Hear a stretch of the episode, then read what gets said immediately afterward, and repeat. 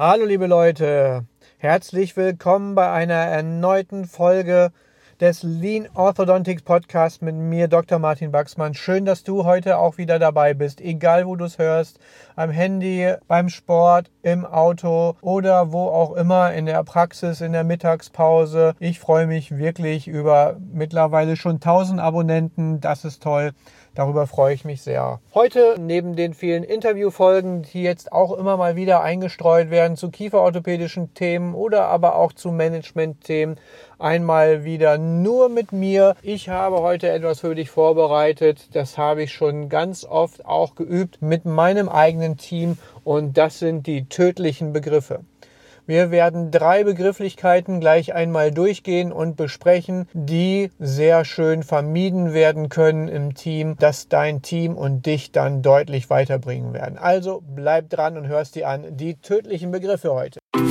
You're listening to Dr. Baxman's Lean Orthodontics. Simply everything that makes you even more successful in orthodontics and practice management. Dr. Baxman is a speaker, Amazon bestseller author, and multi entrepreneur. Now he takes all that knowledge and brings it to you in one podcast. This is Dr. Baxman's Lean Orthodontics.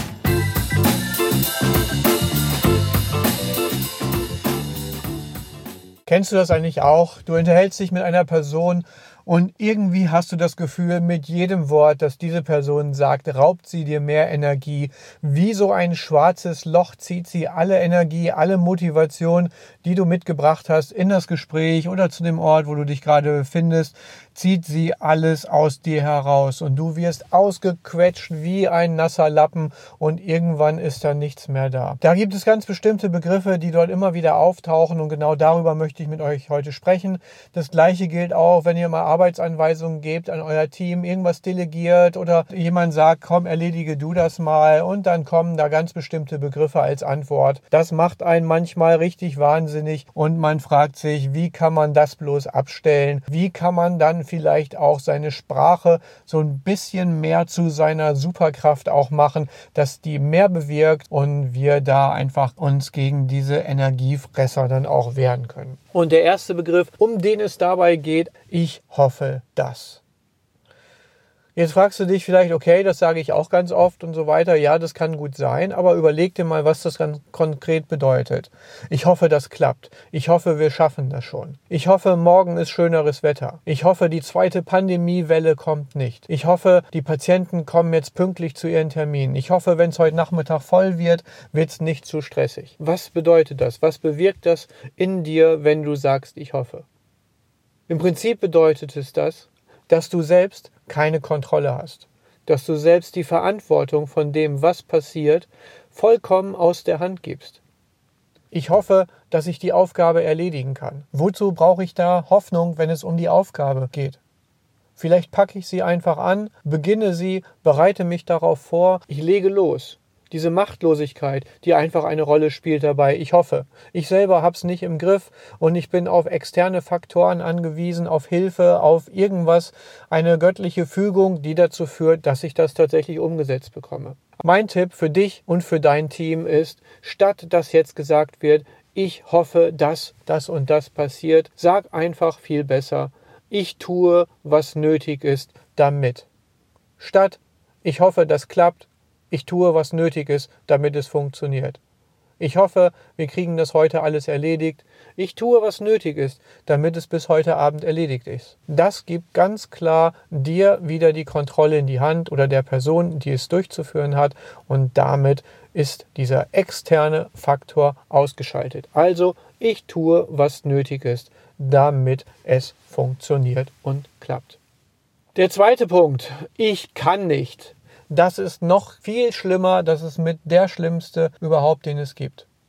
Kannst du dich bitte darum kümmern? Ich kann das nicht. Kannst du einmal die Sachen wegheften?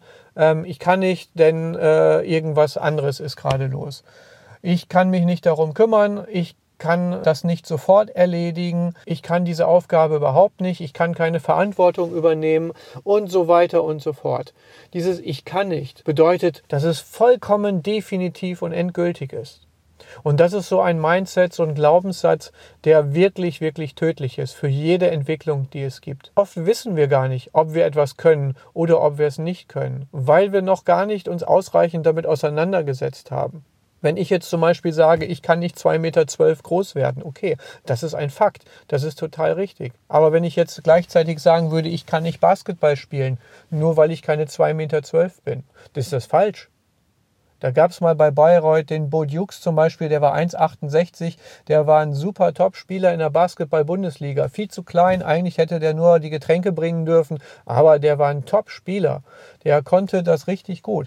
Und einfach nur, wie hat er es geschafft? Er hat daran geglaubt, dass er es umsetzen kann. Er hat trainiert, er hat es selbst in die Hand genommen, er hat das getan, was er tun konnte und hat es dann entsprechend auch umgesetzt. Das heißt also für dich einmal ganz konkret, statt zu sagen, ich kann nicht, denn wer weiß überhaupt, ob das überhaupt stimmt, dass ich etwas nicht kann oder dass du etwas nicht kannst oder dein Mitarbeiter, deine Mitarbeiterin irgendwas nicht kann, sag doch einfach in Zukunft, ich suche nach Lösungen, um das und das möglich zu machen.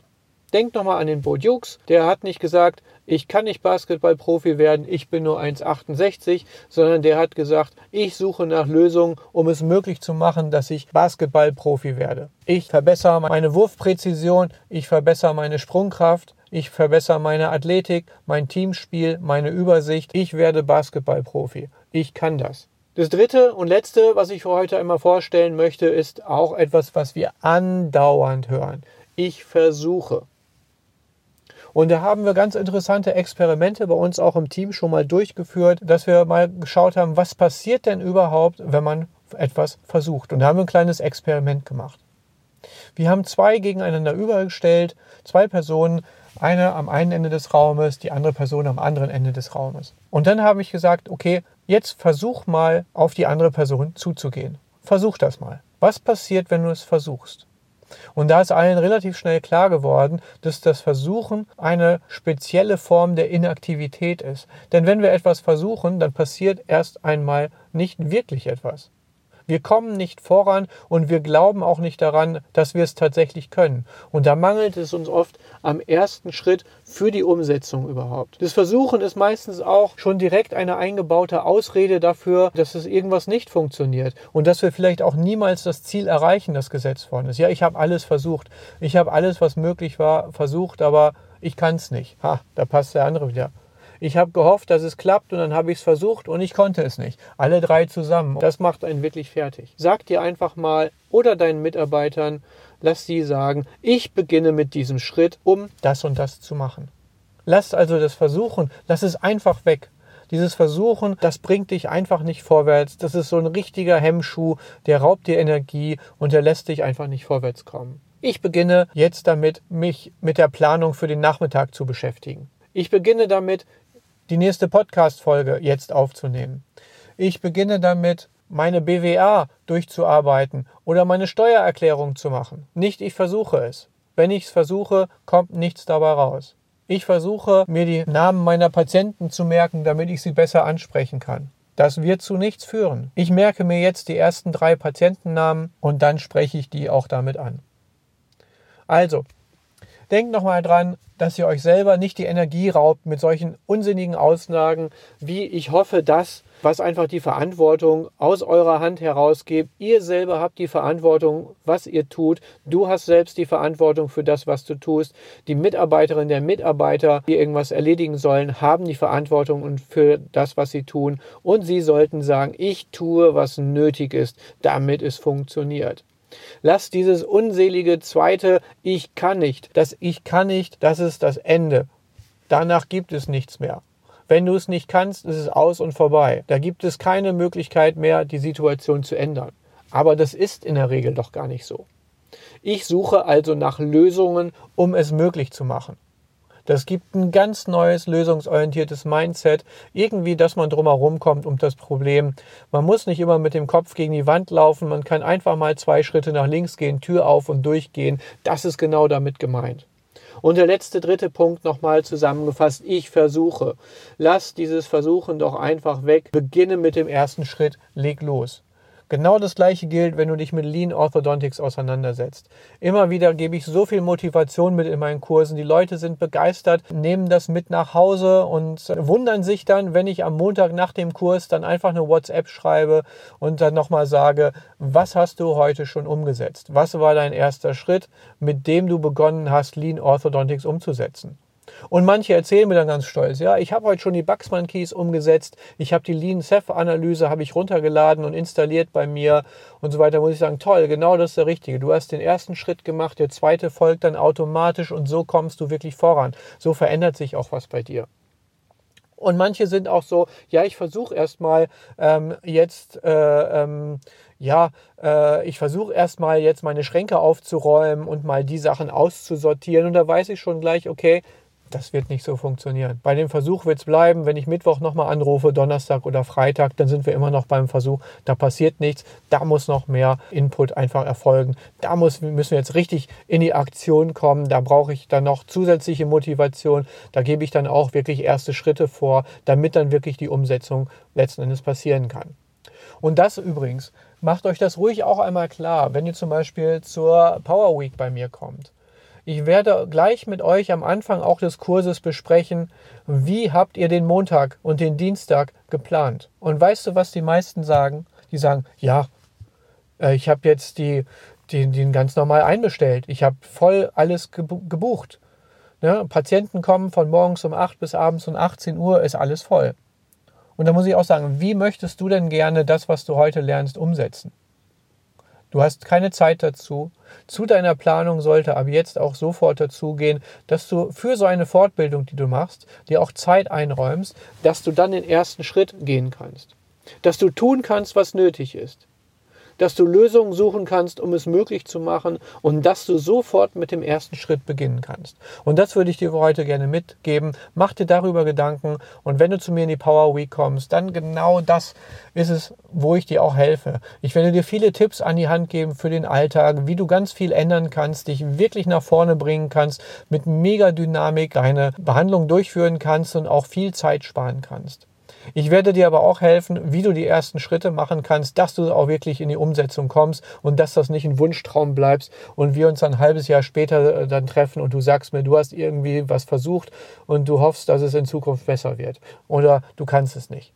Das mag ich wirklich gar nicht mehr von dir hören, denn du kannst es auf jeden Fall, wenn du die einzelnen Schritte konsequent und diszipliniert gehst. Also in diesem Sinne möchte ich dir nochmal einen richtigen Motivationsschub mitgeben. Ich hoffe, dir hat Spaß gemacht. Ha, habe ich mich erwischt. Ich bin mir sicher, dass dich das weiterbringt, wenn du es genauso umsetzt, wie ich es dir empfehle. Und ich freue mich darauf, dass du bald wieder einschaltest.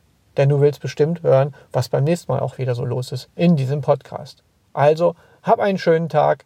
Gib mir fünf Sterne, sag's weiter. Wenn du noch nicht abonniert hast, drück einfach auf Abonnieren und bis bald. Mach's gut. Dein Dr. Martin Baxmann.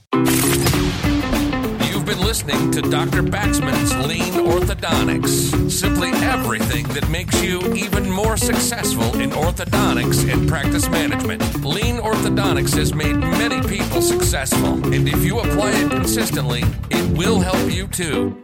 We hope you've gotten some useful and practical information from this podcast. Make sure to like, rate, and review, and tell a friend or two. In the meantime, you can reach out on the website at www.leanorthodontics.com. We'll see you next time on Dr. Baxman's Lean Orthodontics.